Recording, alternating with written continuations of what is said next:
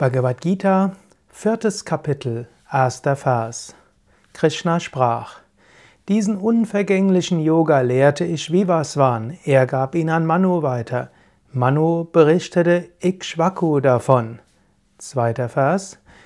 Die königlichen Weisen kannten diesen Yoga, der in direkter Folge weitergegeben worden war. Durch eine lange Unterbrechung war dieser Yoga hier verloren gegangen, O Arjuna. Krishna, der Lehrer, spricht zu seinem Schüler Arjuna über einige fundamentale Wahrheiten. Insbesondere sagt er, dass das spirituelle Wissen uralt ist. Das, was wichtig ist im Leben, ist schon seit Jahrtausenden bekannt oder vielleicht sogar länger. Solange es Menschen gibt, haben Menschen sich gefragt, wer bin ich, woher komme ich, wohin gehe ich. Menschen haben sich gefragt, Gibt es ein höheres Ziel im Leben? Warum geschieht, was geschieht? Gibt es die Möglichkeit, wirklich unendliche Freiheit zu erlangen? Bin ich der Körper? Bin ich die Gedanken? Gibt es eine höhere Kraft hinter dem Universum?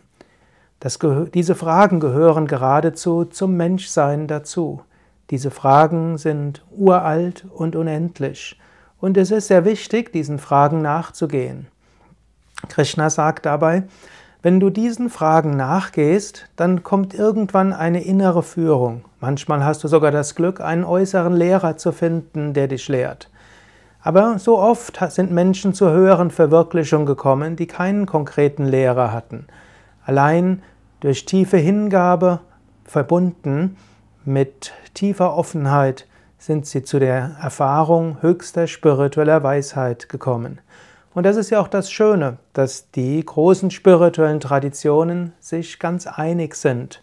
Zu so vielen verschiedenen Zeiten hat Gott sich offenbart, zu so vielen Zeiten sind Menschen in höhere Bewusstseinsstufen gekommen. Und ihre Erfahrung, ihre Verwirklichung ist stets ähnlich.